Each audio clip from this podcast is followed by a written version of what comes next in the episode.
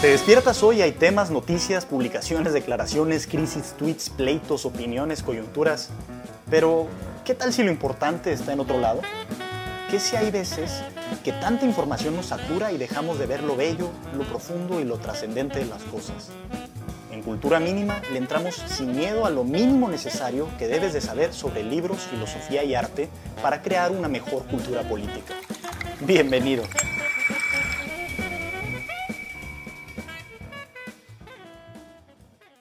Sean muy bienvenidos a Cultura Mínima número 11. El día de hoy vamos a hablar de un autor que es característico de los nerds, como al parecer nosotros podemos llegar a ser bajo esta eh, premisa de que vamos a hablar de él.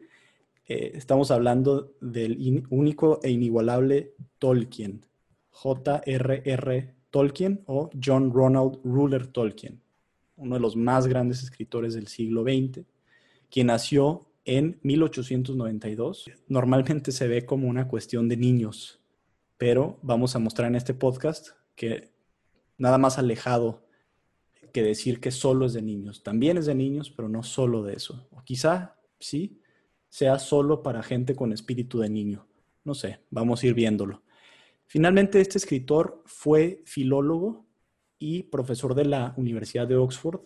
Es altamente reconocido. ¿Por qué? Porque escribió obras tan famosas como El Señor de los Anillos, que normalmente se cree que es una, una trilogía, pero en realidad se trata de un libro entero, un libro magnífico, aparte que tiene, híjole, por decirles cosas así en general, eh, una serie de personajes incontables, mapas, lenguajes inventados, aventuras sin igual, etc. Es realmente una cuestión impresionante, impresionante por donde la vean.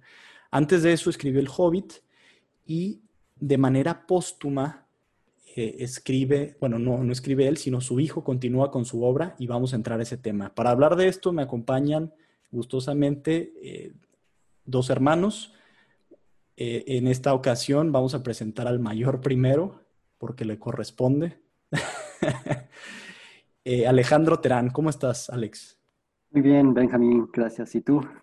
Bien, también. Bueno, con este segundo intento de grabación, no tendrían por qué saberlo los escuchas, pero es todo un reto grabar podcast, entonces agradecemos que estén aquí escuchándonos.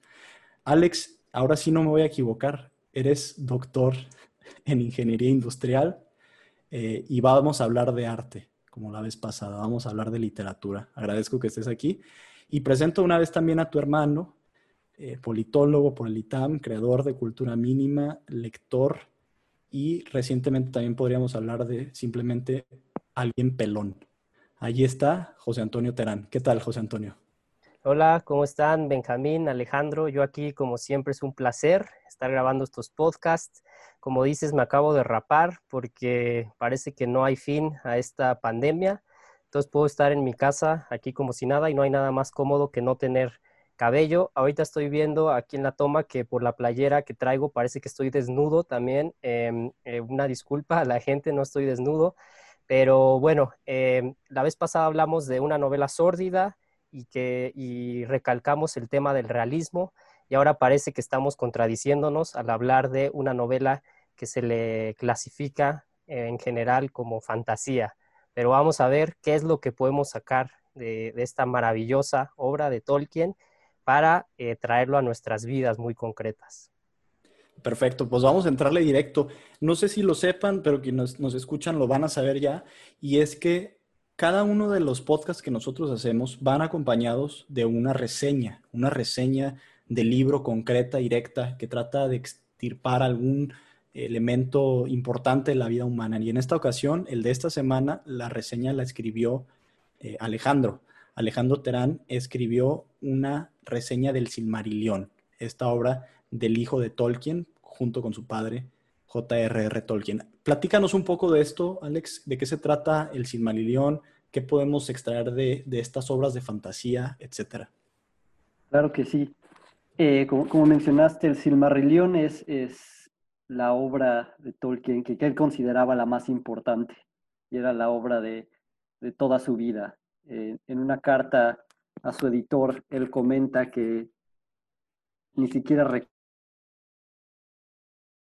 recuerda historias. Eh, empezó desde niño, cuando como niño empezaba a inventar idiomas, eh, que como adulto siguió haciéndolo. Era filólogo, entonces era un experto en lenguajes antiguos. Y, y, estos idiomas que inventaba les quería construir un mundo, ¿no? Quería construir unas historias que le correspondieran. Y el Silmarillion es básicamente una colección de, es una mitología, es la mitología de la Tierra Media. Entonces, si, si, nuestros escuchas están familiarizados con El Señor de los Anillos, ya sea eh, porque han leído los libros o porque vieron la película, eh, mucho del, del, fondo, del contexto, digamos, del mundo de la Tierra Media, eh, eso es lo, de lo que se trata el Silmarillion. Y, como, como mencioné, es, es una mitología eh, entonces, es, es, un libro algo difícil de leer. Eh, ya sé que hay gente que le, como, mencionaste, Benjamín, El Señor de los Anillos tiene muchísimos personajes y mapas y lenguajes y todo. E, el Silmarillion tiene eso a la enésima potencia. Eh, tiene, tienen que incluir genealogías de todas estas. Además es súper confuso porque, en ciertas formas, porque a veces habla de elfos que, que son inmortales. Entonces, te encuentras a un elfo al principio de, del Silmarillion y eh, en, en, el marco temporal de la, de, la historia, ¿no? Cinco mil años después, ahí sigue y ahora ya tiene hijos y nietos y bisnietos y generaciones de descendientes. Eh, entonces se puede volver un poco confuso, eh, pero es, es, es fascinante y, y, sobre todo lo que Tolkien en esa misma carta que mencioné, él habla de que el tema principal del Silmarillion, o, hay como tres temas principales. Eh, uno es eh, la caída, o sea, la caída de, las, de estas criaturas, de los elfos, de los hombres, etcétera, eh, una caída moral. el tema de la subcreación, del cual platicaremos un poco más, y quinaria. Y estos tres temas él los está vinculando continuamente. ¿Y qué, qué, queremos decir con subcreación? Eh, Tolkien, eh, él mismo, por ejemplo, cuando habla de su, de su propia obra, él dice que él no la inventó, él dice que, que la encontró, ¿no? Y, que, y, creo que es una experiencia que muchos artistas tienen, ¿verdad? esta idea de inspiración. Eh, en los griegos escuchamos hablar de las musas, ¿no? Que eran las diosas que venían y te, te casi casi te susurraban al oído qué es lo, la, la, obra que creabas, ¿no? Entonces, para Tolkien, este, este es como que la característica eh, y el, privilegio y el don del ser humano eh, es ser subcreador, es decir, que puede, eh, sus capacidades creativas no necesariamente están restringidas, pero están delimitadas o, reciben su forma de una realidad preexistente que le antecede al, a, a, estos, a los subcreador. ¿no? El único, según Tolkien, que es realmente creador sería, sería Dios. Quería, quería justamente preguntarte eso, a ver, en el, el Silmarillion, eh, ¿cómo se narra esta cuestión de la subcreación? ¿Sucede algo en particular, entiendo? Claro que sí. Eh, entonces, eh, el Silmarillion, te digo, son, son como varios mitos, ¿no? No es, no es otra de las dificultades para leerlo es que no es una novela como tal, no es como El Señor de los Anillos, que es una historia continua. Eh, estas son múltiples, eh, son mitos y luego hay historias que ocurren dentro de esto, este contexto de la Tierra Media, etc. Y entonces hay como distintos géneros incluso dentro de la, de la misma obra. Pero hay varios ejemplos de esta idea de subcreación. Por ejemplo, primero, y, y José va a platicar un poco más de esto, la creación del mundo, cómo se crea. Eh, Dios crea unos, lo que Tolkien llama poderes, que son, eh, uno pensaría ellos como dioses, eh, que, se llaman los Valar, y ellos inician una, empiezan a cantar, ¿no? Y, lo que están cantando es básicamente ideas que se les ocurren, que, por ejemplo, de, por ejemplo, unos piensan sobre árboles y animales, etcétera, y luego Dios, en este caso que se, que se llama Ilúvatar, eh, lo que hace es que crea ese mundo, ¿no? Él es el que lo crea, pero los Valar eh, participan en esa creación. Eh, luego cuando aparecen, por ejemplo, los elfos, los elfos adquieren todas las artes de, eh, que te puedes imaginar la música, la literatura, la poesía, etcétera, pero ellos, eh, su participación nuevamente no es que ellos crean de la nada, ellos toman lo que existe y, y, su dignidad propia es que lo elevan, elevan lo que ya existe. Eh, un ejemplo muy concreto que, que, se menciona en El Señor de los Anillos, de hecho, son los, los Ents, ¿no? estos árboles que están vivos y, son antiquísimos. Y, una de las cosas que menciona es que los elfos fueron los que por primera vez le hablaron a los árboles y en hablar con los árboles los despertaron, ¿no? No es que ellos hayan creado a los Ents, pero en esta, en cierta forma los ennoblecieron y los elevaron y dejaron de ser simplemente seres vivos, pero eh, en cierta forma inertes y cobran una vida eh, más elevada, ¿no? Entonces, esa es la idea de su creación. Eh, y el tema de la caída está profundamente conectado con esa idea de subcreación, porque la idea de la caída en Tolkien es precisamente cuando los subcreadores intentan usurpar eh, el poder de creación. ¿no? Y esto ocurre nuevamente en varios niveles, ocurre al nivel de los Valar, hay uno eh, que es, eh, que, es el, el primer ser maligno, ¿no? todos conocemos Sauron, pero Sauron era el sirviente de Melkor, que era uno de, los, de estos dioses. Eh, él se revela precisamente durante la canción en la que se crea el mundo. Eh, él empieza a, a, introducir eh, discordancia con los demás. Él empieza a introducir lo que él cree que son sus propias ideas y, se revela de esa forma y después él se dedica básicamente a, a destruir. A, pero como no tiene el poder de creación porque no es creador, es subcreador, lo único que puede hacer es mutilar, deformar. Entonces los, los orcos en esta mitología, ¿no? los, que son los eh, personajes estos malvados que uno ve en El Hobbit y en El Señor de los Anillos, ellos originalmente eran elfos, que fueron capturados por Melkor y torturados y deformados hasta que se vuelven esta eh, especie de monstruosidad. ¿no? Entonces, ese es el tema recurrente y lo vemos a nivel de los dioses, lo vemos a nivel de los elfos, lo vemos a nivel de los hombres. Entonces es un tema recurrente eh, en el Silmarillion. Ok, entonces en la cosmovisión de Tolkien, en la, en la narrativa, digamos, hay un creador y el resto son, en consecuencia, subcreadores. Y el gran drama entonces se da en la posición que toman estos subcreadores respecto al creador. Algunos deciden alabarlo y en ese sentido elevan la creación misma. Algunos otros deciden ser disonantes y en ese sentido generan ruido, maldad en la creación. ¿no? Exacto. Evidentemente, para ya cualquiera que nos esté escuchando, ve las, las similitudes entre esta narrativa y el, uno de los mitos más antiguos ¿no? de toda la humanidad, que está plasmado en Génesis. Vamos a entrar yo creo que directamente a este tema, pero antes quiero ver con con José Antonio. Eh, quiero ver contigo el tema, si quieres iniciar por ahí, de eh, la música, ¿no? A ver, creo que nos puedes leer algunos primeros párrafos de cómo empieza este libro y eso nos va a dar un buen de información.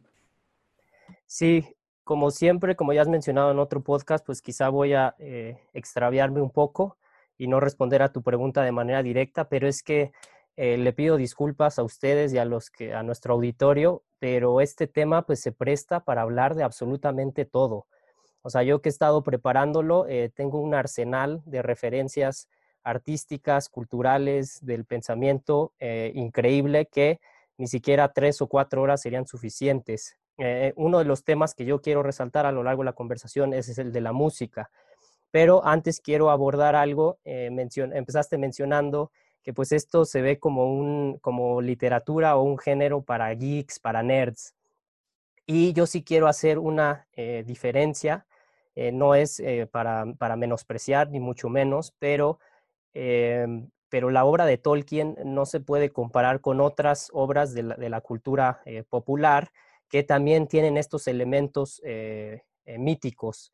Eh, un, ejemplo claro es eh, Harry Potter. Harry Potter tiene, por ejemplo, un personaje que es un elfo y eh, evidentemente no es para nada los elfos que vemos en la obra de Tolkien. Ese Dobby que es un sirviente y que si le, le das un calcetín queda libre, no tiene nada que ver con esta noción de Tolkien. Ahora, en el podcast pasado hablamos de realismo y también alguien podrá pensar que entonces nos estamos contradiciendo porque ahora estamos hablando del mundo de fantasía.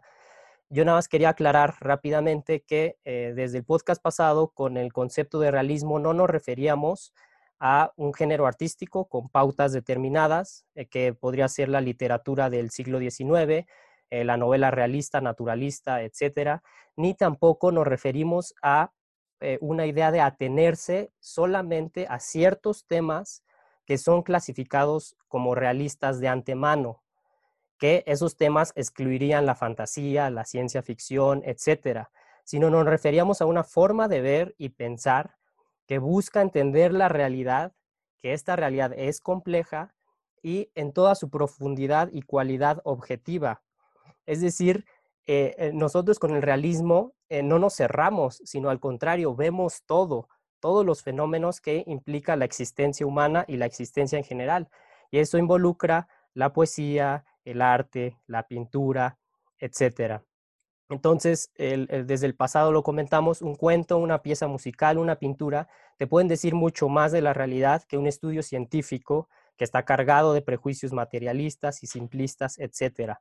Entonces, en ese sentido, la obra de Tolkien te dice mucho más que lo que comentamos en el podcast pasado y lo que veremos ahorita, que haremos un recorrido filosófico de cuál es esa concepción de la vida en la modernidad, que es una visión muy reduccionista. Entonces, eh, que genera deformaciones, de hecho, de la visión. Entonces, a eso es a lo que me refiero yo cuando digo que eh, algo no es realista, a ese movimiento del pensamiento que busca simplificar, reducir, acotar el universo a partir de una clasificación. ¿De acuerdo? Y lo vimos que en el caso de la política eso llevaba a ideología, abstracciones, modelos, que si se fijan lo que buscaban es imponer ese modelo a la realidad, en vez de lo contrario, ver la realidad y em, extraer modelos que se puedan usar para transformar el mundo. Entonces, eh, yo quisiera leerles el principio del Silmarillion para que se hagan una idea de lo que, eh, lo que nos, nos da, nos regala Tolkien. Porque como dicen, no es una novela en sí, no es una historia lineal, sino una serie de, relatos y en ese sentido pues se parecen a mitologías de otro tipo.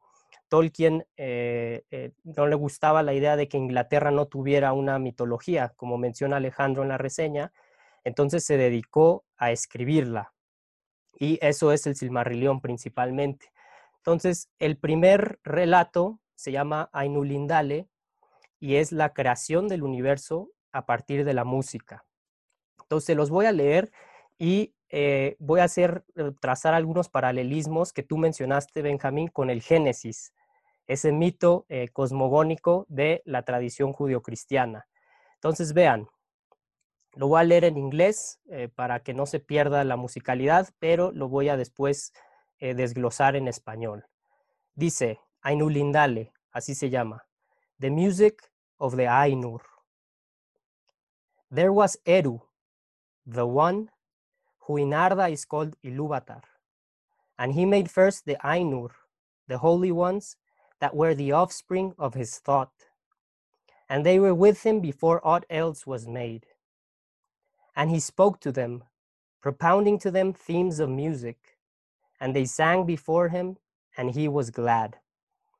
Yo quiero aquí rescatar nada más, eh, quizá me voy a adelantar un poquito, pero quiero eh, extirpar, como, como dijiste Benjamín, algunos elementos. Entonces empieza esto diciendo, ahí estaba Eru, there was.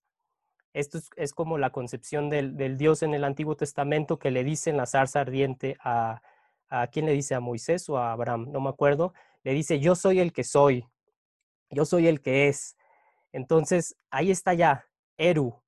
Y dice el único, no sé si así lo traducen en español, aquí en inglés es the one, es decir, un Dios. No es esta una concepción politeísta de la vida. Que en Arda, Arda es como la creación, se le conoce como Ilúvatar. Eso fue lo que mencionó Alejandro. Y luego lo primero que hace es a los Ainur, the holy ones, ¿no? los sagrados o los, eh, los santos, que son como los ángeles en la teología cristiana. Y vean esto, dice, ellos fueron, ellos fueron the offspring of his thought.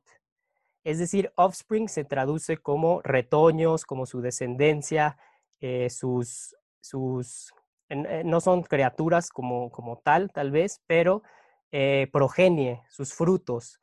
Y vemos aquí, vean nada más en esta frase el contenido teológico, dice, son el resultado de, sus, de su pensamiento. Para Dios no hay una diferencia entre lo que piensa y lo que es. Eso es lo que está expresando con esta frase eh, tan sencilla Tolkien. Luego dice, eh, bueno, dice que ellos ya estaban ahí desde antes de que todo lo demás fuera creado, estos Ainur, que en Arda, en la Tierra Media, se les conoce como Valar, es lo que mencionó Alejandro. luego, algo impresionante, a mí se me hace impresionante es esto, les habló proponiéndoles temas musicales. Es decir, aquí se, puede relacionar con esta idea de logos de la cultura occidental. Logos es palabra o razón, pero fíjense, a mí esto se me hace maravilloso que él al hablar lo hace a través de temas musicales. Y eh, la música es de las artes es la más elevada, la más abstracta. Y a, lo vez, a la vez, perdón, eh, y paradójicamente aquí, es la que crea, ¿no? Es la más concreta quizá, es la que se transforma en algo real, sin eh, ambigüedad y sin esta división que los humanos padecemos, que es la de eh, la razón objetiva y subjetiva. Entonces, él habla con música. Luego, eh, ¿cómo responden los Ainur? Cantando. Esto también nos habla de eh, la forma de, de arte de estos seres espirituales, porque la creación artística para ellos no requiere de medios. Es decir, ellos no, no se juntaron como en una orquesta y eh, tenían instrumentos con los que ah, generaban esa música, que más adelante de hecho dice Tolkien que eh, sus voces sonaban como instrumentos y menciona algunos en específico como trompetas, etcétera, pero esto distingue la subcreación de estos seres con la subcreación que sería de los seres humanos, que sí está mediada por instrumentos, por artefactos. Y finalmente em, dice, los Ainur cantaron y él se complació. Es decir, Eru o Ilúvatar se mostró complacido, satisfecho con esa obra. Y eh, esa obra que, en la que participaron estos seres libres. Eso es, tiene resonancias tal cual en el Génesis, que como recordarán, eh, Dios está creando, perdón, eh, y después de que crea cualquier cosa, ya sean las plantas, la luz, se para, dice que se sentía satisfecho.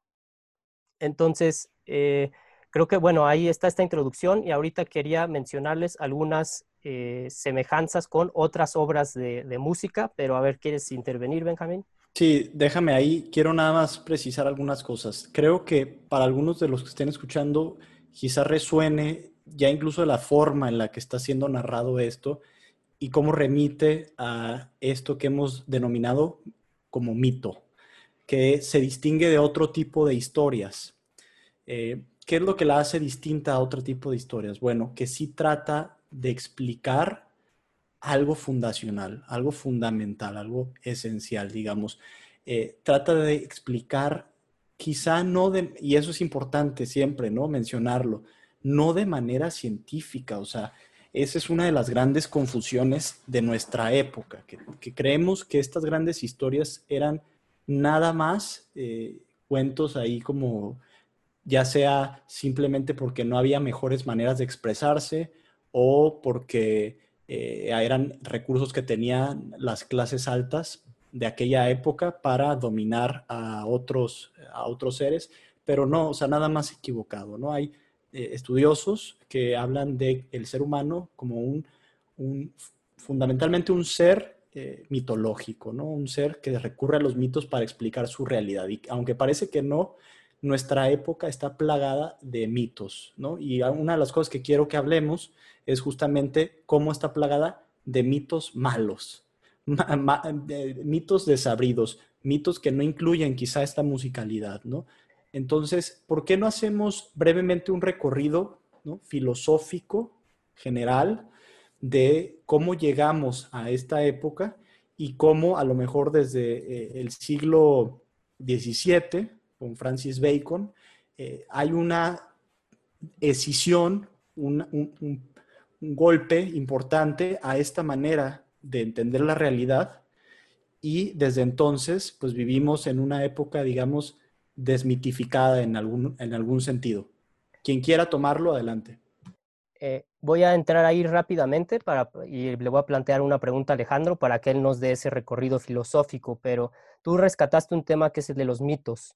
Em, ese ya tengo incluso eh, una reseña escrita y, preparada para nuestro auditorio que lo abordaremos en, en, otro podcast más adelante, le entraremos de lleno a esta idea. Pero em, la modernidad pues efectivamente tiene sus mitos porque el ser humano tiene inscrito este pensamiento mítico en, eh, en, su cerebro incluso, incluso de manera orgánica. Pero bueno, eh, nada más les quería avisar que eso lo, abordaremos más adelante. Eh, ahora mencionaste este tema de, del recorrido filosófico, ¿por qué? Porque un, algo fundamental en la obra de Tolkien es esta concepción de la naturaleza. Como mencionó Alejandro, está el ejemplo de los Ents, y vemos que en, la actualidad, en realidad, eh, eh, la naturaleza es solo dos extremos, ya sea eh, una materia inerte para ser explotada, o por otro lado vemos que sí se están reviviendo ciertas espiritualidades que la ven como la madre naturaleza, etc. Pero por eso yo le, planteo la pregunta a Alejandro, si la, ¿cuál es la concepción de Tolkien y cómo se opone eh, a, lo que creemos y a lo que vemos en, la modernidad. Y por ahí mencionó Benjamín con Francis Bacon, ¿tú dónde trazarías que empezó esta concepción eh, moderna de la naturaleza? Claro. Eh, una cosa que hay que tener en, mente es que Tolkien, su forma de pensar, él estaba inmiscuido en las mitologías nórdicas, ¿no? E, esa era su área de especialización lenguajes antiguos, eh, pero también está el, aspecto religioso. Él era católico eh, y él estaba también enraizado en esa cultura judeocristiana, ¿no? Eh, él, mismo, él mismo habla de, cuando habla de mitos, él siempre dice los mitos, él tiene una visión positiva de los mitos. Los mitos lo que hacen es comunicar verdad. no todos, puede haber mitos equivocados, puede haber mitos errados, pero la idea de un mito es finalmente comunicar una verdad eh, profunda, ¿no? Entonces estamos hablando de realismo hace rato. Eh, la idea de un mito es eh, revelar la realidad más profunda de las cosas, ya sea del universo o de alguna, algún aspecto de la condición humana, etcétera, ¿no? entonces, ¿qué, ¿qué visión tiene de, esto de, naturaleza y demás? Pues hay, que remontarnos a, pues a la filosofía clásica, que es la filosofía eh, premoderna. Eh, y, ahí, ¿cuál es la noción? Eh, aquí quiero conectar varias ideas, algunas que, de las que platicamos la última vez que estuve en el podcast. Hablamos del bien, ¿no? de la objetividad del bien, hablamos de que la razón no es simplemente, la, separé, ¿no? Dije, hay dos, hay dos, este, dos movimientos en la razón. Uno que en latín se llama ratio, que es, digamos, los, los eh, brincos lógicos o los pasos lógicos. Y está intellectus, que es la visión de la verdad. Eh, entonces, eh, esa, ese intellectus es la meta, ¿no? El ratio está ordenado hacia intellectus. intellectus es nuevamente la contemplación de la verdad, de la realidad como es. Eh, entonces esa es la idea que tiene Tolkien y, pueden ver cómo se alinea perfectamente con la idea de subcreación. ¿no? La subcreación eh, es precedida por una realidad que está ahí, que tiene sus propias, su propia estructura, su propia lógica, sus propias eh, características, etc. ¿no? Intellectus lo que hace es contemplar eso. Usamos la ratio para llegar ahí. ¿No? Esa es parte del aspecto filosófico. Eh, lo que pasa con el paso del tiempo, y, creo que Francis Bacon es como que el, él es el, eh, representante más claro de este rompimiento, ¿no? Pero, pero creo que le antecede, hay, tiene antecedentes que van hasta la Edad Media. Eh, lo que pasa es que se, se deja, cuando se empieza esta concepción contemplativa de la, del intelecto, se empieza a perder precisamente porque se empieza a, deshacer de, nos empezamos a deshacer de la idea de naturaleza.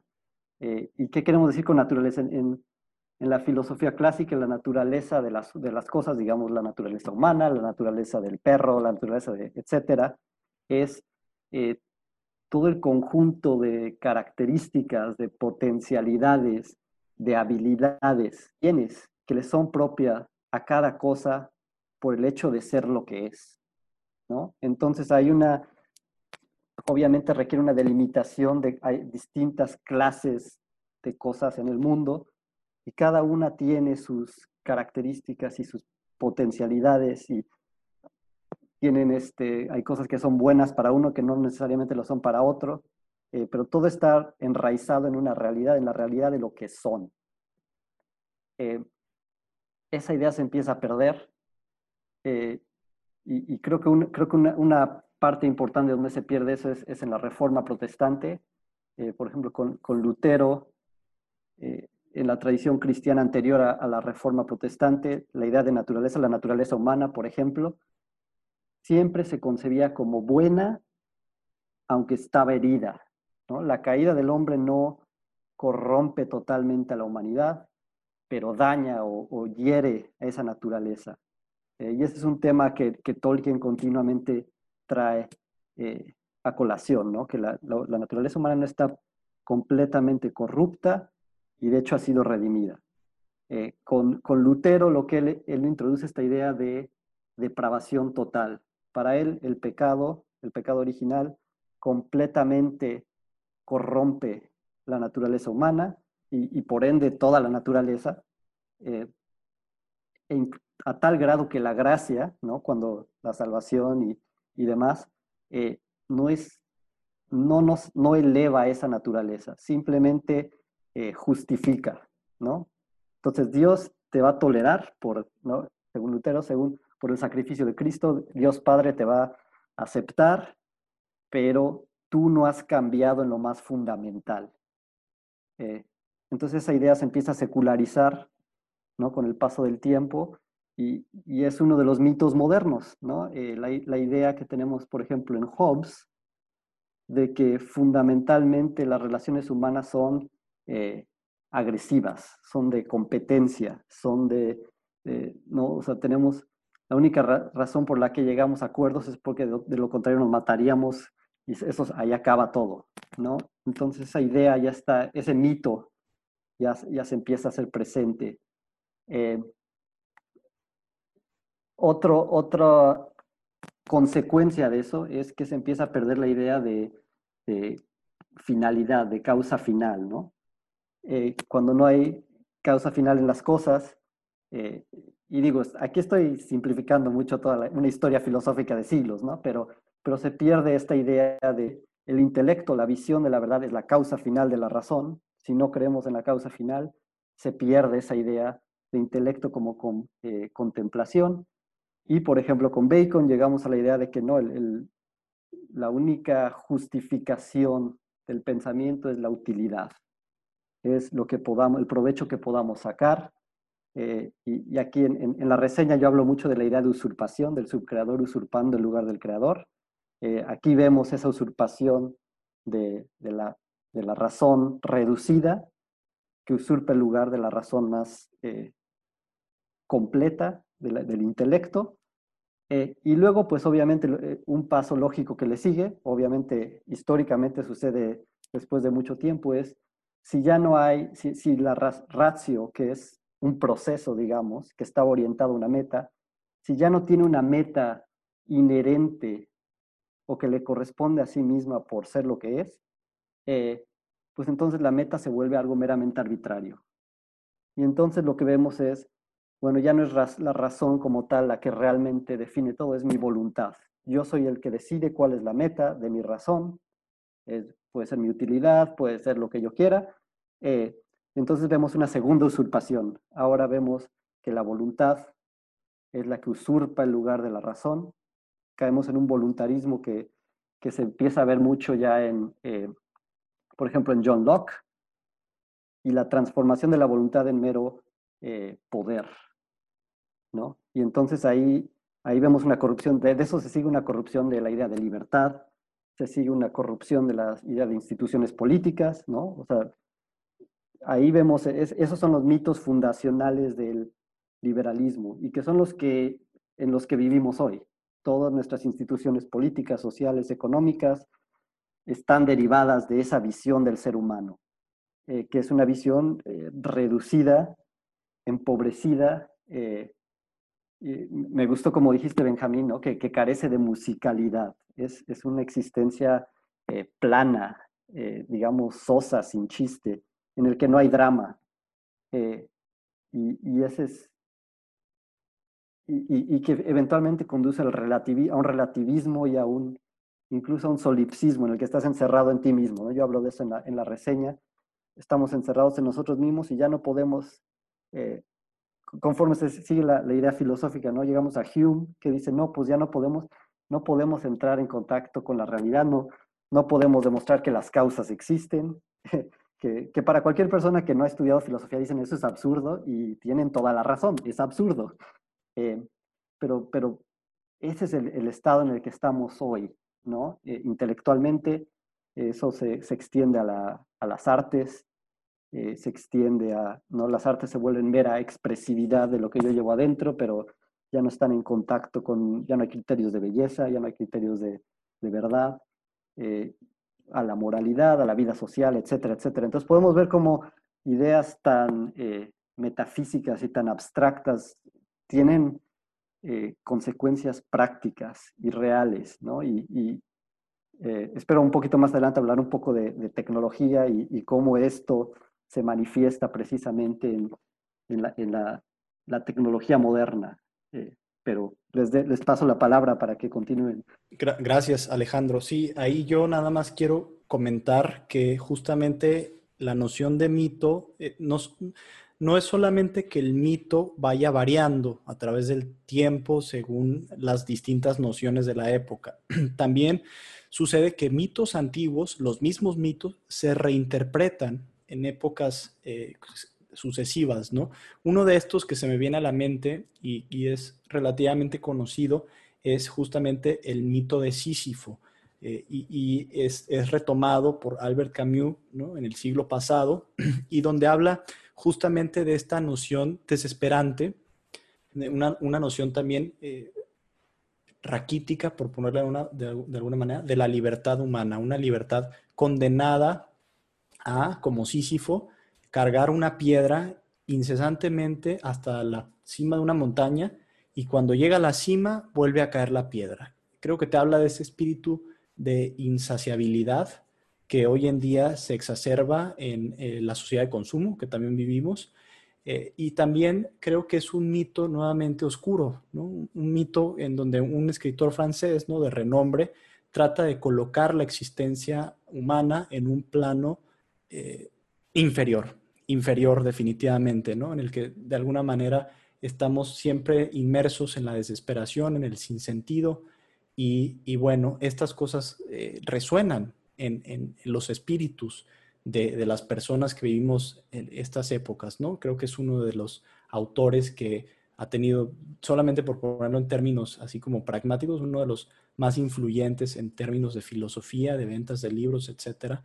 Ah, es lo mismo que vemos en su obra de El, extranjero, ¿no? Un Mersault, un personaje totalmente vaciado de cualquier tipo de consideración moral, eh, ni siquiera se desespera, todo es eh, indistinto y, al mismo tiempo él es indiferente ante, ante la creación, digamos, ¿no? Ante todo lo que sucede a su alrededor, incluyendo lo más esencial que es su madre, ¿no? Y por eso lo condenan, etcétera. Hay muchas cosas que se pueden explorar por ahí.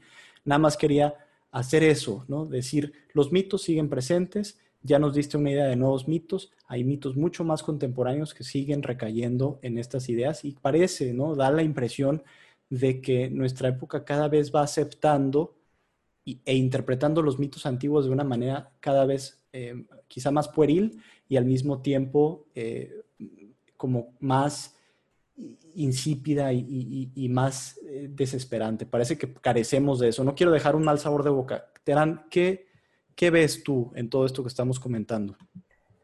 Sí, alguno podrá creer que, pues, como siempre, esto es puro de braille y, son cuestiones filosóficas que no tienen ninguna implicación con la vida, pero en realidad, eh, para alguien como Tolkien, por ejemplo, que vivió la Primera Guerra Mundial, como dice Alejandro en la reseña, estuvo en las trincheras, estuvo, eh, eh, vivió en carne propia el resultado de una visión del mundo que es mera técnica, que eso es ahorita a lo que, a lo que vamos a entrar. Para la modernidad, la naturaleza está ahí para ser simplemente explotada. Y eso es resultado de todo este, este recorrido que hizo Alejandro, que quizá no mencionó alguien que, a mí me gustaría eh, comentar, que es Marx. Porque Alejandro dice, eh, la, visión eh, premoderna, que ya puede ser la, filosofía de Aristóteles y Santo Tomás principalmente, contemplaba estas cuatro causas, que todos vimos, bueno, la mayoría lo vimos en prepa y tal vez después y dijimos, ah, sí, no sirve de nada. Em, eh, voy a resumir rápidamente en, qué consisten. Hay cuatro tipos de causas, según Aristóteles, que una es la material, es de qué están hechas las cosas. Una silla de madera. La otra es la eficiente, quién la produjo. En, en, el caso de la silla, pues es el carpintero. Y luego vienen dos otras causas que son las que ha rechazado la modernidad, ha rechazado el pensamiento a partir de, Francis Bacon y de, todo este como giro copernicano que se ha basado simplemente en la ciencia como dominio, que son la, eh, la causa formal, que es qué es lo que, la silla, cuál es esa forma eh, que, le da a la materia para que nosotros digamos, eso es una silla. Y eh, la más importante, que es la que también la modernidad ha rechazado, la causa final. Para Aristóteles, como mencionó Alejandro, todo tiende hacia ese origen. Eh, y, la naturaleza entonces, eh, que surge de su, del creador, como vemos en el mito de Tolkien, pues tiene inscrita en sí misma estos elementos de, de, dónde vinieron. Entonces, eh, la modernidad solo se basa en las dos primeras causas, que es la material y la eficiente. Y un ejemplo, por ahí mencionó Alejandro a Hume con estas ideas totalmente ridículas, bueno, que alguien con sentido común diría esto es un absurdo, pero pues es uno de los filósofos más importantes y fundadores de la modernidad, que después Kant dirá, él fue el que me despertó de mi sueño, eh, no sé qué. Em, yo sí recuerdo cuando lo vi en clase, este, hecho de que Hume dice, tenemos dos fenómenos o dos cosas. Eh, imaginemos que hay un ladrillo tirado en, en, el suelo. Tú sales y ves un ladrillo ahí tirado. Y él dice, no hay razón para eh, determinar que ese ladrillo está ahí porque se cayó, porque tú puedes voltear como ser racional, tú volteas y ves que en el techo pues falta el ladrillo y tú haces esa conexión, el ladrillo se cayó de, ahí. Hume dice, no hay razón para eso. Es decir, se, mete incluso a destruir lo básico del ser humano, que es la inteligibilidad de las cosas. Y él, por eso se le conoce como el padre del escepticismo, pero yo les digo, o sea, ¿a, qué lleva eso? ¿En qué puede degenerar? Quizá para Hume pues era eh, algo ingenuo, para Hume nada más era filosofía, pero ese tipo de nada más ver las causas em, materiales y eficientes, pues degenera en la Primera y en la Segunda Guerra Mundial, es decir, en destrucción. ¿Por qué? Porque la naturaleza se ve nada más como, eh, como materia inerte.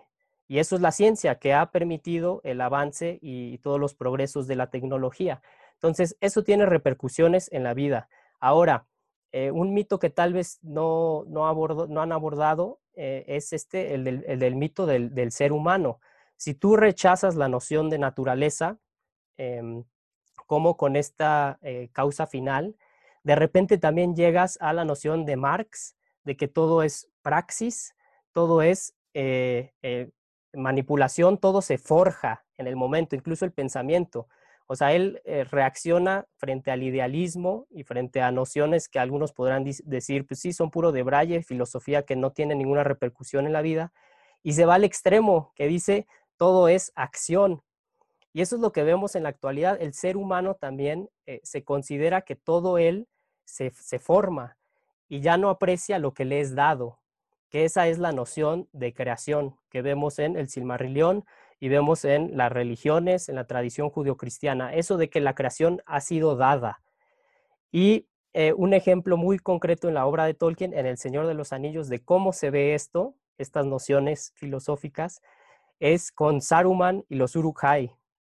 No sé si lo recuerden, los Uruk-hai son todavía una especie más eh, avanzada, más fuerte, creada eh, en serie por Saruman de orcos. Y en, las películas recordarán esas tomas cuando los sacan, así como que los crean en fábricas y eso es lo que, lo que sucede con una concepción de la naturaleza en la que tú ya no estás abierto a recibir, a contemplar, a escuchar, sino solo a crear. Y eh, podemos recordar que los Ents entran a la guerra, al, menos en la película, al ver cómo Saruman destruyó el bosque. Entonces, vemos que eh, está este tema incluso del el ambientalismo, que es uno que en, la actualidad pues repercute mucho en, nuestras mentes eh, esta idea de que pues vamos a destruir el planeta. Eso se ve en la obra de Tolkien. Háblame de, háblame, háblame poquito de Greta Thunberg. Greta Thunberg, eh, no sé por qué sacas el tema, eh, pero bueno, de todo, el auditorio la conoce.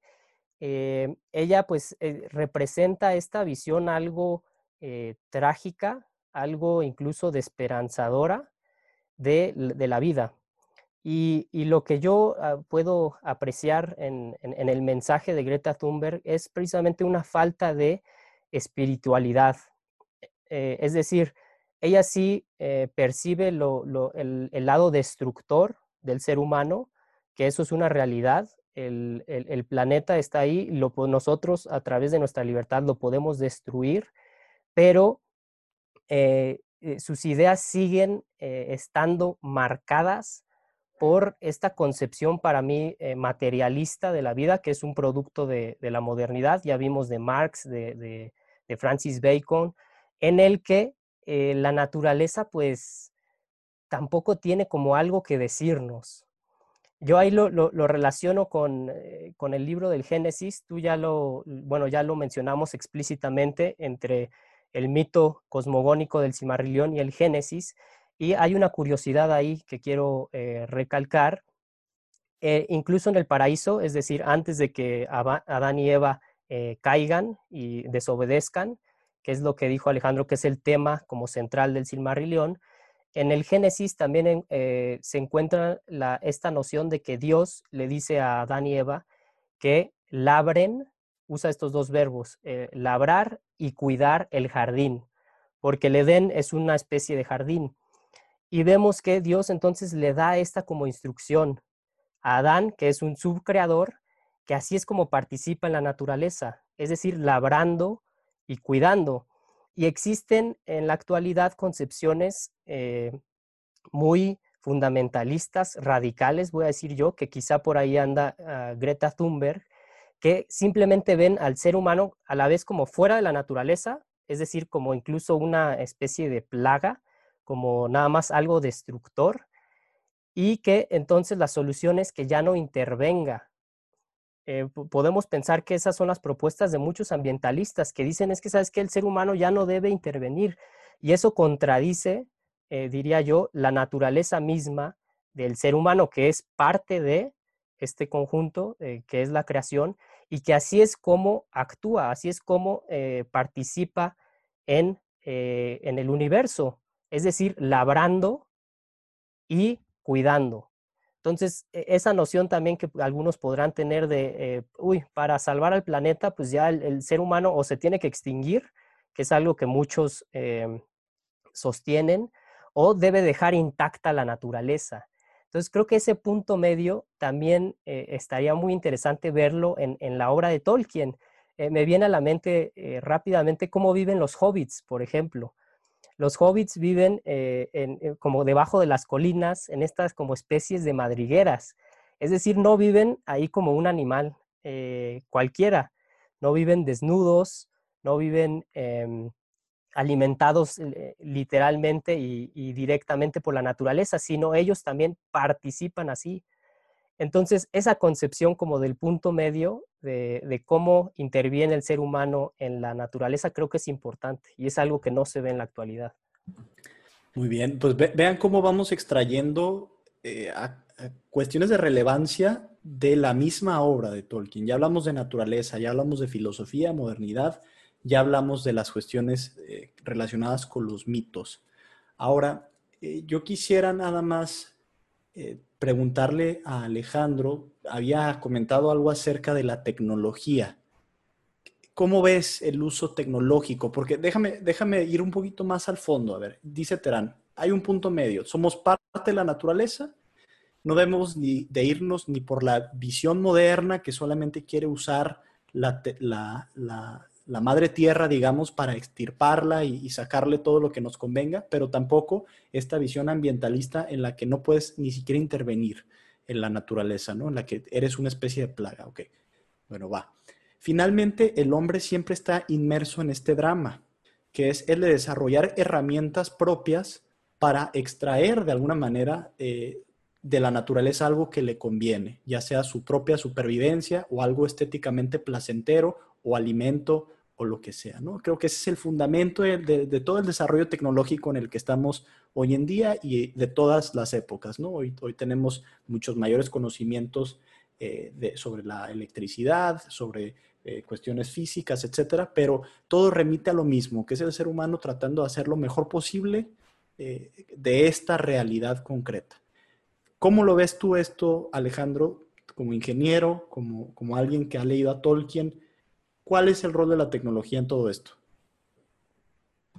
Mira, eh, una cosa importante que, quiero resaltar es, creo que es muy común tener esta idea de que la tecnología es, es neutra, ¿no? De que al final del día eh, depende de cómo la usemos, ¿no? La puedo usar para bien, la puedo usar para mal.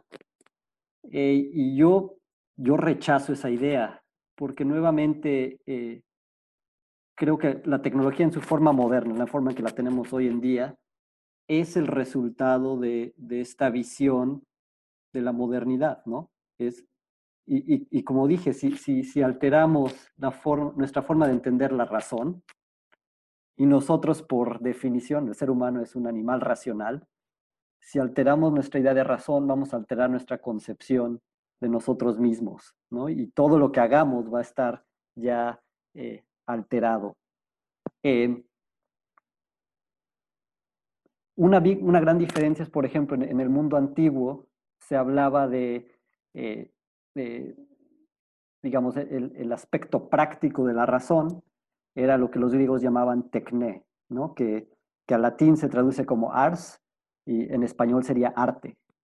Y eso no, no me estoy refiriendo necesariamente a las, arte, a las bellas artes, ¿no? Esas son una categoría especial toda actividad humana en, la concepción premoderna se consideraba arte, ¿no? Si yo soy un artesano, pues ¿no? que si, soy carpintero, mis obras de carpintería son obras de arte, ¿no? En, un, el mismo sentido que una pintura o una escultura, pero son obras de arte. Eh, y, y, a mí me gusta hacer mucho esa distinción entre técnica o tecnología y tecné, ¿Por qué? Porque una, Tecné, la, versión antigua, digamos, está enraizada en ese respeto de la naturaleza de las cosas. Que como mencionamos en Tolkien es la idea de escucha, de profundizas en tu conocimiento de las cosas y a través de esa relación profunda con la realidad de las cosas, las elevas. Eh, la tecnología, por el otro lado, es esta relación de dominio, ¿no? Eh, te voy a dar un ejemplo eh, práctico que yo he experimentado. Eh, aquí en la casa que estamos rentando en Estados Unidos tiene un, tiene un jardín gigantesco.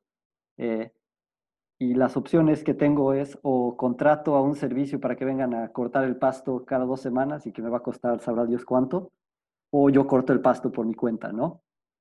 Entonces, por un lado está la opción, que, que es la que tuve primero, de la que seguí primeramente, de yo cortar el pasto y ir a Home Depot, comprarme una podadora de pasto y hacerlo yo, ¿no? de hecho, compré lo que se llama, este, no, sé, no sé si esto, si no creo que sean comunes en México, pero se llama este, Weed Whacker. Es una herramienta que tú la cargas, o sea, y este, como, como tengo conciencia ambiental, compré una eléctrica, ¿no? Entonces, la batería, eh, y es básicamente una, da, da, vueltas, tiene un hilito de nylon, entonces con eso vas y va cortando el pasto, ¿no? Entonces tú vas caminando ahí cortando, eh, pero se llama weed whacker, que quiere decir como golpea, golpea hierbas, ¿no? Sí. porque está girando a alta velocidad, te acercas a una hierba y ya golpes, ¿no? Ni siquiera la corta, la golpea hasta que se, se cae. Eh, y digo, es, es una herramienta llena de poder. Eh, es poderosa, ¿no? Voy, voy cortando. Eh, pero después de hacerlo, ¿no? Está vibrando, hace ruido, los perros de los vecinos se me alocan cada vez que estoy cortando el pasto, no puedo salir temprano en la mañana porque hace ruido, va a despertar a los vecinos, tengo que esperar a que, ya aquí en, en Georgia, donde vivo, ¿no? a las 8 de la mañana ya, ya estamos a 40 grados con 90% de humedad, lo ideal sería salir antes del amanecer, ¿no?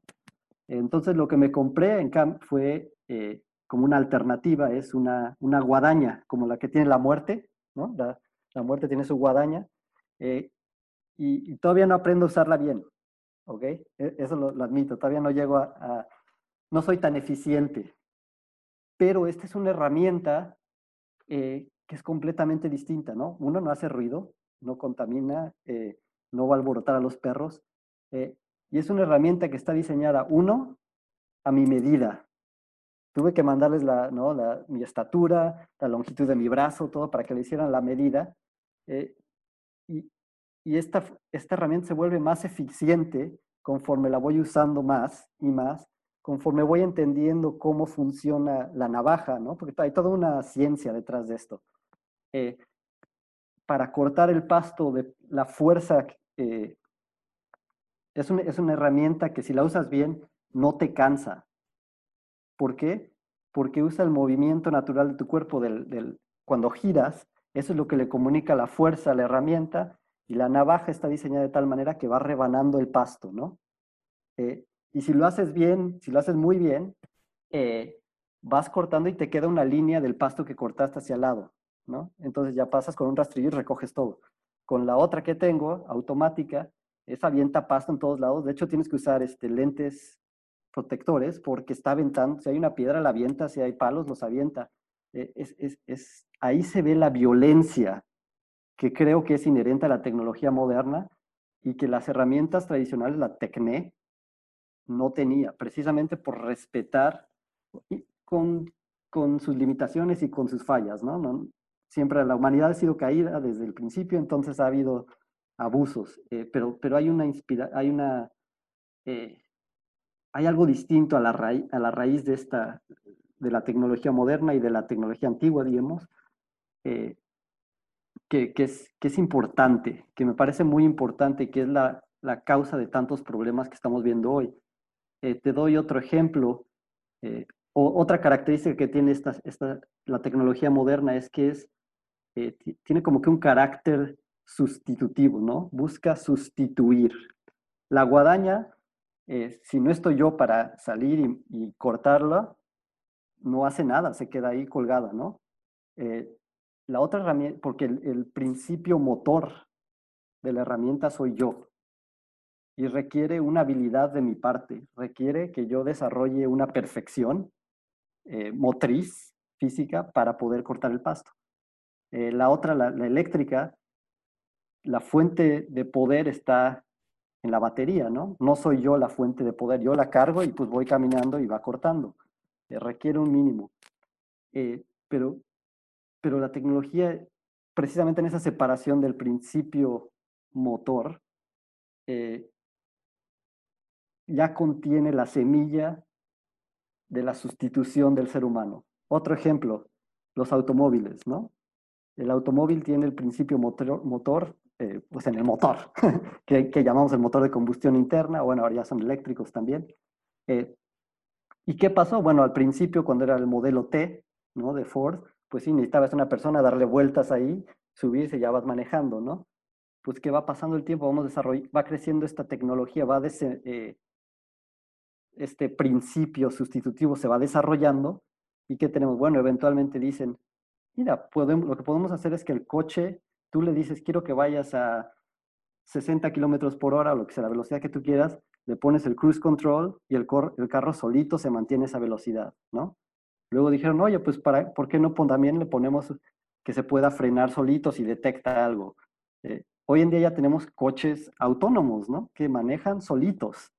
Es decir, el ser humano cada vez lo vamos retirando más y más de su eh, control de esta tecnología. Y, y a mí lo que se me hace una cuestión interesante y es interesante para reflexionar y para discutir es, bueno, ¿qué pasa con la responsabilidad?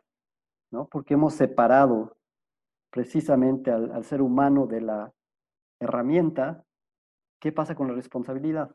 ¿No? Déjame, déjame ahí nada más comentar algo adicional.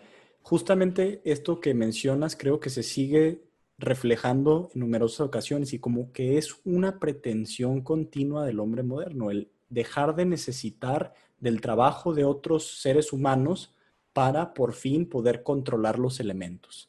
Eso se ve con esto que dices de los carros autónomos, pero también con esta gran pretensión que es la inteligencia artificial y otro tipo de, herramientas que existen hoy en día para hacer actividades cada vez más complejas eh, por el ser humano, en sustitución del ser humano. Si antes era moverse de un lugar a otro, bueno, ahora también va a implicar no solamente eh, eso, sino tomar decisiones para invertir tu dinero en la, bolsa de valores.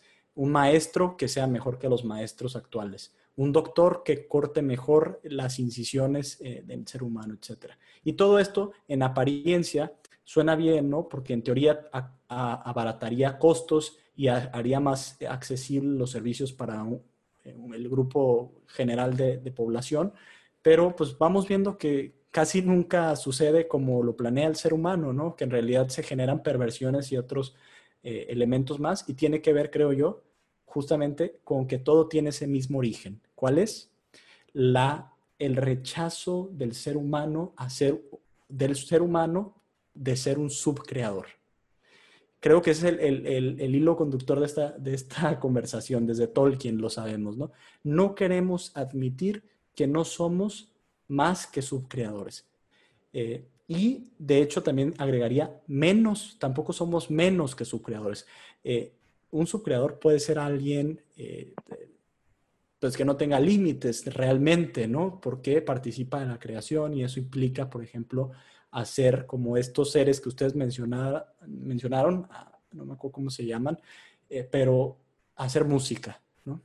Y, al hacer música puede trasladarse a muchos elementos de lo que es ser un ser humano, ¿no? Por ejemplo, yo me lo imagino, yo no soy padre de familia, Alex, pero eh, eh, eh, simplemente criar a nuevos seres humanos, por ejemplo, ¿no? Eso es algo musical de por sí, ¿no? el hacer algo como jugar un deporte, José Antonio no me dejará mentir respecto al tema del fútbol, etcétera. Todas estas cosas las vamos quitando de la, de la cuestión. Entonces, con esto en mente, ¿cómo ves el tema tú de la responsabilidad, José Antonio? ¿Cómo ves el tema de responsabilidad en toda esta ecuación? Sí, ahí Alejandro lo delineó claramente, que es cuando la tecnología sustituye cada vez más a las actividades de los seres humanos e incluso con la inteligencia artificial eh, busca sustituir nuestro pensamiento, pues ya no hay a quien achacarle una responsabilidad así de concreto. Y, lo vemos con el, problema este de los, de los coches autónomos que eh, los han, han, hecho las pruebas y chocan. O sea, sí han reducido el, porcentaje de accidentes, pero eh, es inevitable que choquen. ¿Y qué pasa cuando un coche autónomo va a matar a alguien? Porque en, en cuestiones legales, si tú matas a alguien, aunque sea un accidente, pues hay una cierta responsabilidad o sea, no amerita que te encarcelen, pero existe esa relación humana, ¿no? Y, ahora con, esta tecnología que cada vez nos sustituya más, pues vamos a llegar a algo que mencionamos en el podcast pasado y desde, desde la vez que mencionó a Hannah Arendt, Alejandro, a esta eh, separación entre eh, la creación de mal que, y la responsabilidad humana. Entonces tú puedes apretar un botón y vas a estar eliminando eh, personas. ¿Qué pasa ahí? Es, un problema ético, pues. Eh, algo que también quiero eh, resaltar es esta idea de los principios, o sea, porque otra vez yo creo que los que, los que nos están escuchando tal vez digan, es que estos güeyes siguen y siguen debrayando, y, y esto de la filosofía no le veo por dónde va, y esto de la naturaleza en Tolkien, pero yo quiero que vean cuál es el principio que rige eh, eh, cómo actuamos en, la actualidad y qué es el que genera este tipo de destrucción incluso ambiental. Ahorita Alejandro mencionó eh, cómo se corta el pasto con máquinas o hacerlo a mano. él dijo que de una forma respetas esta como gramática intrínseca de la naturaleza, que es incluso usas tú tu fuerza, y la otra es la tecnología que pues puede generar esta destrucción. Eh, si lo pensamos a nivel incluso de cómo nos alimentamos, qué es lo que cosechamos, eh, vemos que detrás eh, de, mucho del deterioro ambiental está un principio de eficiencia nada más, de producción, que es resultado de lo que mencionamos de este recorrido filosófico. Para ahorita, para la actualidad, tú puedes decir, es que sabes que tú ves un terreno ahí y dices, yo quiero producir lo máximo, sin que te importe cuáles son las reglas internas de la naturaleza. Y, en ese sentido, pues yo sí soy antimoderno y soy reaccionario, creo que comentaste hace rato, pues es que eh, ya los que nos escuchan han de decir, estos güeyes que, o sea, son primitivos y quieren vivir, regresar a la antigüedad, pero eh, por esto, precisamente, porque eh, si tú te remites a lo que decía Alejandro de la tecné, esa postura existencial sería totalmente diferente y no veríamos estas estos terrenos inmensos que además, por no respetar las reglas de la naturaleza, se convierten estériles, se vuelven áridas. Entonces, hay ahí un resultado eh, directo que creo que todos pueden apreciar entre la tecnología, entre este principio de eficiencia y la destrucción del planeta. Alejandro, ¿querías comentar algo? Sí, claro, y, no solo en términos de destrucción del planeta, por ejemplo, una, cosa que me ha interesado mucho y, y quizá Benjamín sé que hace unas semanas tuvieron un podcast sobre urbanismo.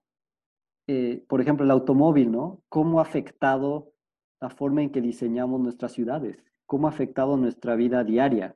¿no? Y, de hecho Tolkien detestaba los automóviles.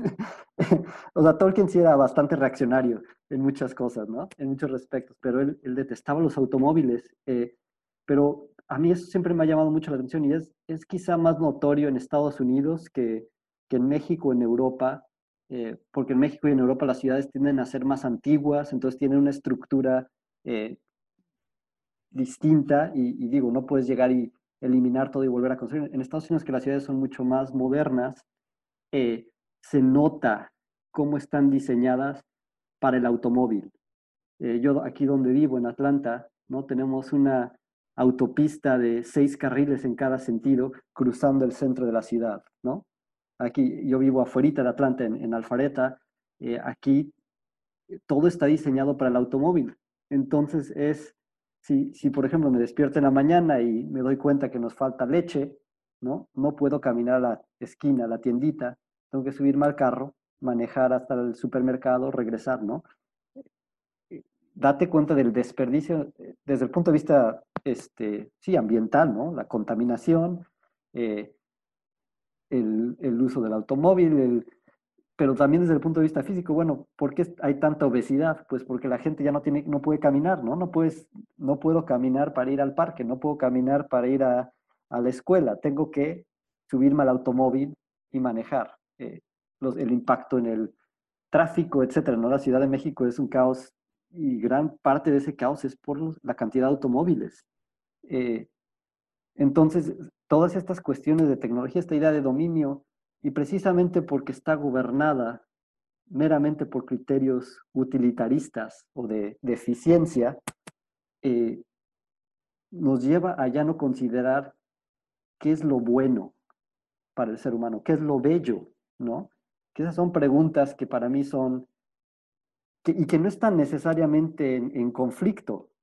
Puedes hacer algo eficiente, que sea bueno, y que sea bello, ¿no? O sea, la antigüedad está llena de herramientas maravillosas o de construcciones maravillosas que son bellas, eficientes, no eran funcionales, no es, yo, yo rechazo esa idea de que hay un conflicto inherente entre la eficiencia y lo bueno y lo bello. Eh, sí entendemos la eficiencia en un sentido más completo y no meramente en un sentido reduccionista de que hay que hacer las cosas más rápido, eh, a menor costo, etcétera, etcétera, etcétera. Cuando reducimos todo eso, empezamos a caer en muchos problemas, ¿no? Y una, un comentario más eh, regresando un poco a lo que estamos contando, de, platicando de sustituir al ser humano, eh, una forma que a mí se me hace maravillosa en Tolkien de cómo expresa esa idea es, por ejemplo, con, con, el anillo, ¿no? El anillo de poder eh, no representa nada en particular, ¿no? No es, no es una alegoría, no es una... Eh, no representa la bomba atómica o etcétera, etcétera. Es, es una idea de... Es un, es una idea de, un, de poder, ¿no? De, de, este poder entendido como, como técnica. Eh, y lo interesante es ver el efecto que tiene sobre los poseedores, ¿no? Empezando por el mismo Sauron que lo crea, tiene que ver, este, vaciarse su propio ser en este objeto, de tal manera que él, como tal, se ve disminuido, ¿no? Eh, y lo vemos sobre todo en los, los espectros del anillo, ¿no? Los Nazgûl, que, que eran seres humanos, reciben un anillo de poder, lo empiezan a usar y, quedan disminuidos, quedan reducidos a meramente especie de fantasmas, ¿no? Son, ya ni siquiera tienen eh, realidad material. Eh, entonces, entonces, cómo va, nos va sustituyendo, nos va reemplazando y, vamos, eh, nos vamos desvaneciendo, ¿no? y eso a mí se me hace una fascinante idea que, tiene Tolkien. Sí, eso está, está muy bueno y eso es lo, lo, que otra vez retomaré como esta noción de cómo el arte expresa eh, mucho mejor que, que el, racionalismo así eh, eh, puro y árido todas estas cosas. Por ejemplo, cuando tú dices que el mundo fue creado con música y hablas de que la intervención del primer como espíritu maligno genera disonancia, discordancia, eh, eso creo que puede resonar cuando tú ves una ciudad moderna, cuando tú ves eh, estas, estas aberraciones incluso en el plano estético.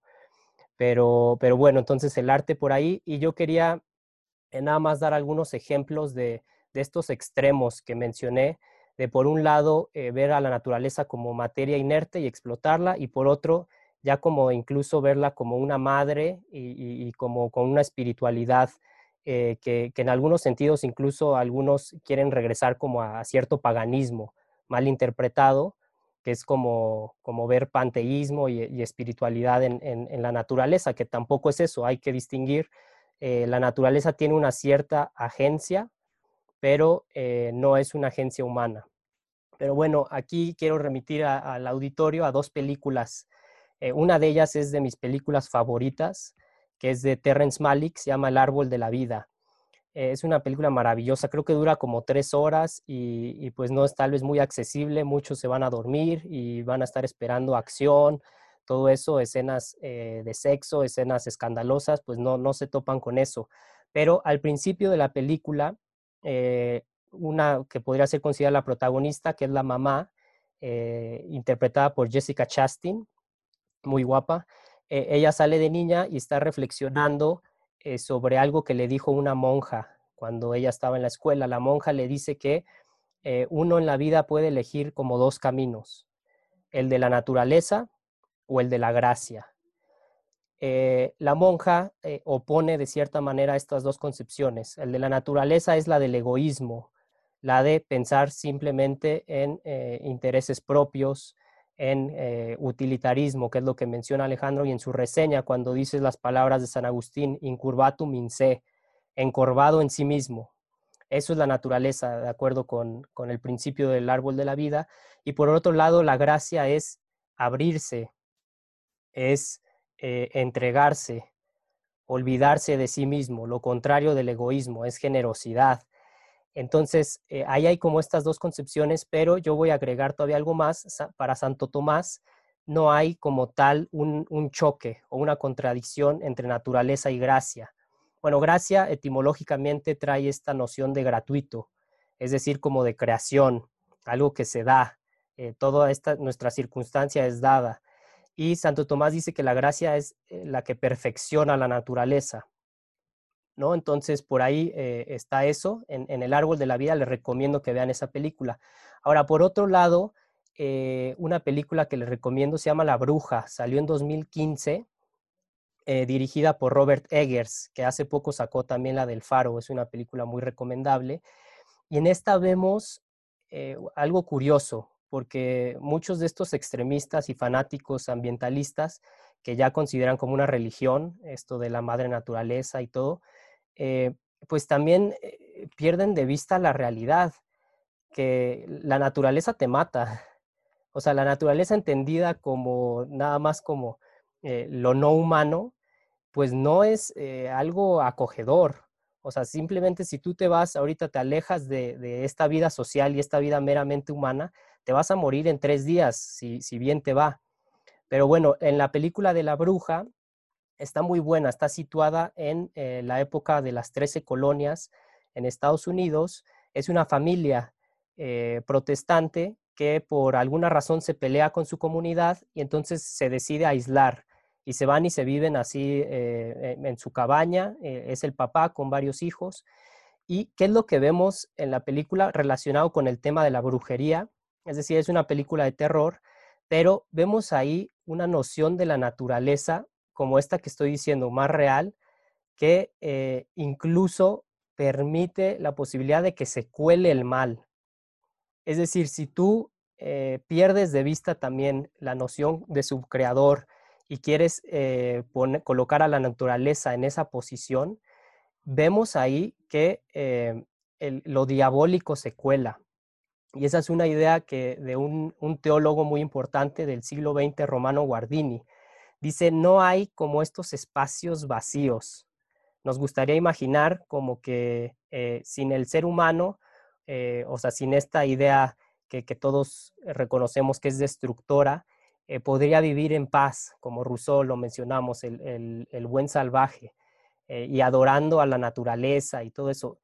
Romano Guardini dice, no, ahí se cuela lo demoníaco, y en la película de la bruja lo vemos como a través de un, eh, cabrito negro, un macho cabrío, que, tiene este simbolismo satánico, a los niños se ven asediados por estas fuerzas malignas. Y le recomiendo mucho que vean la película, la, escena final es muy impresionante, pero eh, estas fuerzas eh, asedian principalmente a la hija mayor, que se relaciona con esta noción de, brujería, de eh, manipular las fuerzas, ya sea espirituales, y querer controlar también lo material a través de este mecanismo que es la brujería, que se opone al de la religión. Entonces, ahí, ahí también queda ejemplificado esta noción de que la naturaleza no es buena. Y, perdón, eh, creo que quieres hablar, Benjamín. Otra película muy buena, Into the Wild. Eh, es de, esta ya es en el siglo XX, es un, joven, es está basado en, hechos reales, de un joven que eh, sí veía como todo este, este tedio y toda esta mecanización y, esta vida gris de la modernidad y decide irse a la naturaleza y sí se los voy a spoilear porque es una historia real, pero acaba muerto. En Alaska eh, eh, crece el río y él ya no puede regresar y empieza a comer eh, ciertas plantas que lo envenenan.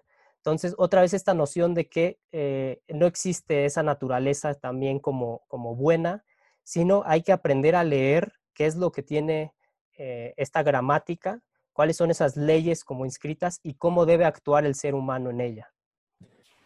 Bien, vamos, vamos a ir hasta el cierre. Yo creo que aquí hay algo que ya se ha ido asomando y que sería bueno eh, cerrar con esa reflexión, que es, hay una manera en la que el mal, digamos, la caída, algo que mencionamos desde el principio, se va hay una manera en la que se va expandiendo en estas sociedades, tanto si son sociedades en el mundo de la fantasía de Tolkien, como si son sociedades como las nuestras, las modernas, cosas que ha mencionado Alejandro en, el uso del carro, en el uso de ciertas cosas.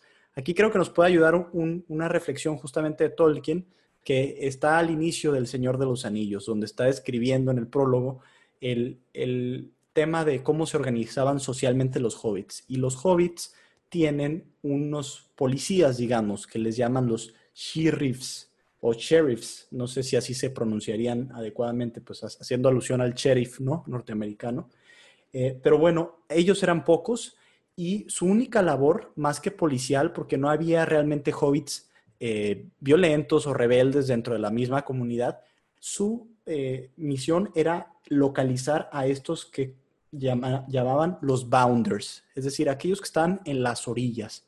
Y se trata, según lo que nos dice Tolkien, de personas extrañas y criaturas. Y dice, la primera señal de que algo no andaba bien, porque así empieza esta novela, fue que este número de criaturas fueron cada vez más, fueron cada vez más y se necesitaban más sheriffs para ir a ver y reportarlas. La pregunta que yo les haría es, ahorita como en esta labor de, alguna manera de, de hobbits, ¿cuáles son estos, estas criaturas extrañas que ya se empiezan a ver en nuestras fronteras, quizás desde, desde que nacimos? No sé si hemos conocido un mundo que no tenga este tipo de características. Pero ¿cuáles son estas criaturas extrañas que ya nos indican que nuestra sociedad quizá está en un grave peligro? Eh, bueno, creo que incluso eh, son ampliamente reconocidas, ¿no? O sea, la ansiedad, la depresión, los, índices de suicidio, incluso en, países altamente desarrollados, ¿no? O sea, yo, yo personalmente he conocido a dos o tres personas que se han suicidado, ¿no? Yo personalmente, o sea, que, platicaba con ellos, que los veía y, que terminaron por suicidarse. Y, esto es, y eran gente que no, eh, digo, yo, yo sé que había muchos problemas. Que bueno, después te das cuenta que tenían muchos problemas, pero digamos de entrada, pues llevaban una vida bastante próspera, ¿no? Desde el punto de vista material. Eh, entonces, creo que esos son indicadores, ¿no? La, la, el, cierto, el nihilismo, ¿no? El rampante, el, que, que, se manifiesta en un consumismo, ¿no? El, el, el, el, alcoholismo o esta actitud que tienen muchos de gente de mi edad incluso todavía, que, que no, que es, hay que esperar el fin de semana para ir a, a tomar y no acordarse de nada al día siguiente, ¿no? O sea, que, que, que es, eh, es algo patológico, ¿no? Y, digo, todos lo hemos experimentado, todos estuvimos en la universidad, todos, eh, ¿no? Vivimos esos fines de semana, eh, pero que, a mí se me hace tan extraño porque, bueno, a mí si yo me la paso muy bien, me quiero acordar al día siguiente lo que pasó, ¿no? Pero, pero, o sea, para mí eso siempre se me ha hecho algo, una señal de que algo está mal. El, consumo de drogas, etcétera, toda la violencia, ¿no? Todos estos problemas sociales que hemos visto, te digo nuevamente, como en Estados Unidos, el país eh, quizá más próspero del mundo y violencia en las calles y, todas estas manifestaciones de que hay algo eh, en el fondo, ¿no? Y, que no se puede capturar por estadísticas, eh, que las estadísticas no son suficientes para revelarlo, ¿no? Porque estos son problemas, eh, te digo nuevamente, de, de la ausencia del bien, del bien de la, del ser humano como tal, ¿no? Y que ahora intentamos simplemente cuantificarlo, y estas son cuestiones que no son cuantificables.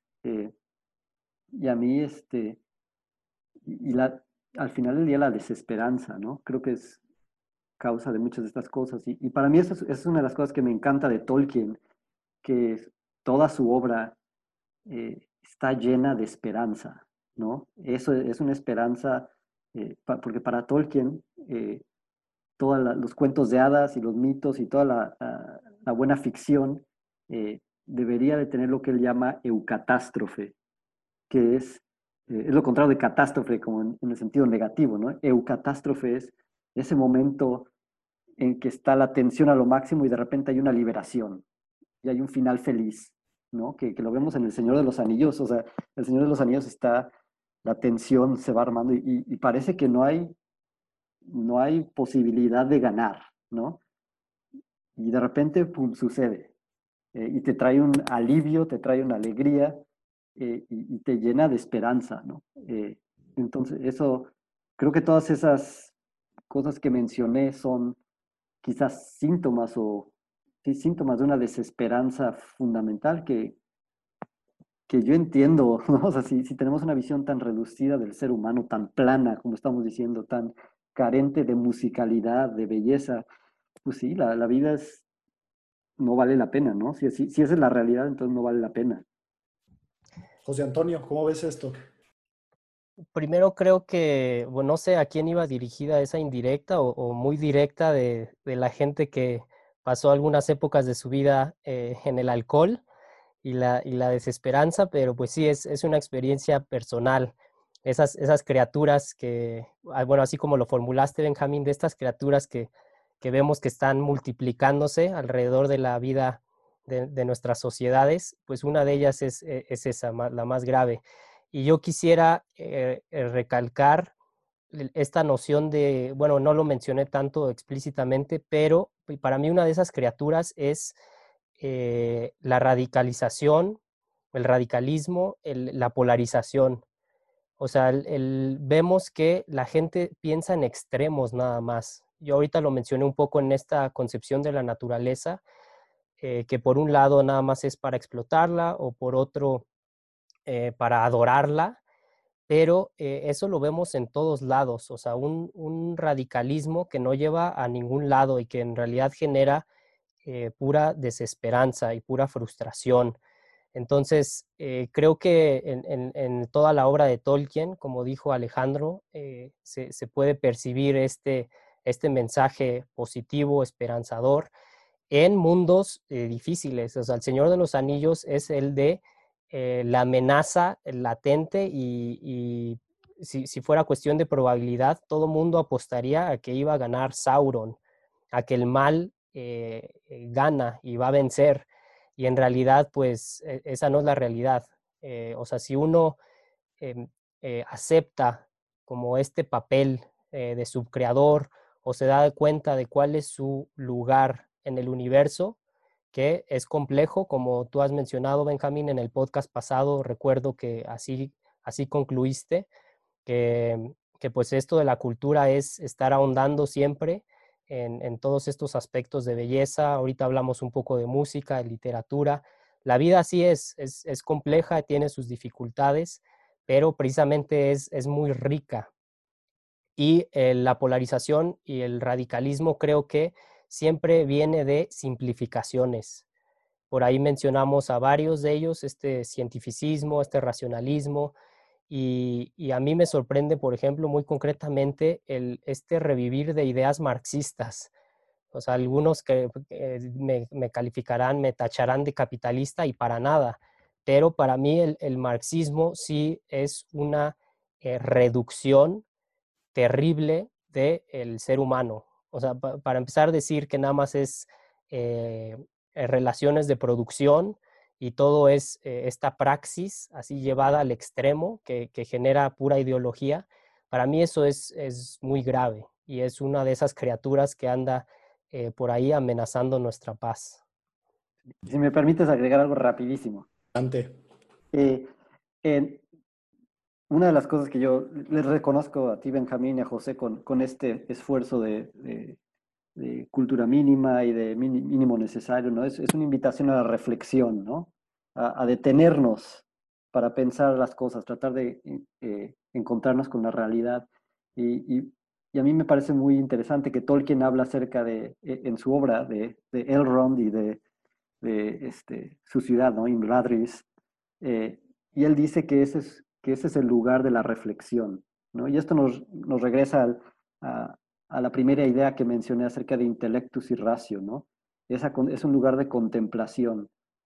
Pero lo que dice Tolkien es que precisamente porque es el lugar de la reflexión y de la contemplación, siempre está en el camino a las aventuras, ¿no? El hobbit, ahí digamos, van a, van a, Rivendell, que es el otro nombre de Imladris, y de ahí parten a su aventura. En El Señor de los Anillos están huyendo, ¿no? Escapando de los espectros del anillo para llegar ahí creen que ahí va a terminar, pero ahí en medio de esta reflexión, ¿no? donde hay poesía, música continuamente, se dan cuenta de la misión, que parece imposible, pero ahí es donde reciben esa misión y se lanzan, ¿no? Entonces siempre ese espacio de reflexión, de contemplación, es lo que realmente incita al cambio y, al, y a la acción. Muchas gracias por esa reflexión. Así lo vamos a dejar. Entonces, el eh, en el camino de la aventura, eh, o el camino de la aventura siempre pasa por la aldea de la reflexión. Muchas gracias por escucharnos, por acompañarnos en esta reflexión de Tolkien. Como siempre, yo les recuerdo, vayan al libro, vayan a los libros en general. Esa es la tirada de esto. Eh, sé que vivimos en una época que quizá ustedes digan, híjole, no tenemos tiempo para leer, no tenemos tiempo ni siquiera para escuchar este podcast que yo creo que va a durar como hora 40. Eh, pero sí hay tiempo. Lo que no hay es, y no, no, no es contra nadie, incluso yo mismo carezco de eso, pero es lo que no hay es sabiduría para vivir. Entonces, con eso nos vamos. Vayan a, cualquiera de las obras. Yo ya me comprometí con El Señor de los Anillos. Aquí les doy un ejemplo de qué tan gordo es este libro. Eh, me va a tomar yo creo que como medio año, pero si algo les puedo garantizar es que va a, a expandir su imaginación de una manera que no se imaginan. Yo ya empecé y, y sí, siento que simplemente me expande la mente. Entonces, les dejo eso. Muchas gracias, Alex. Muchas gracias, José Antonio.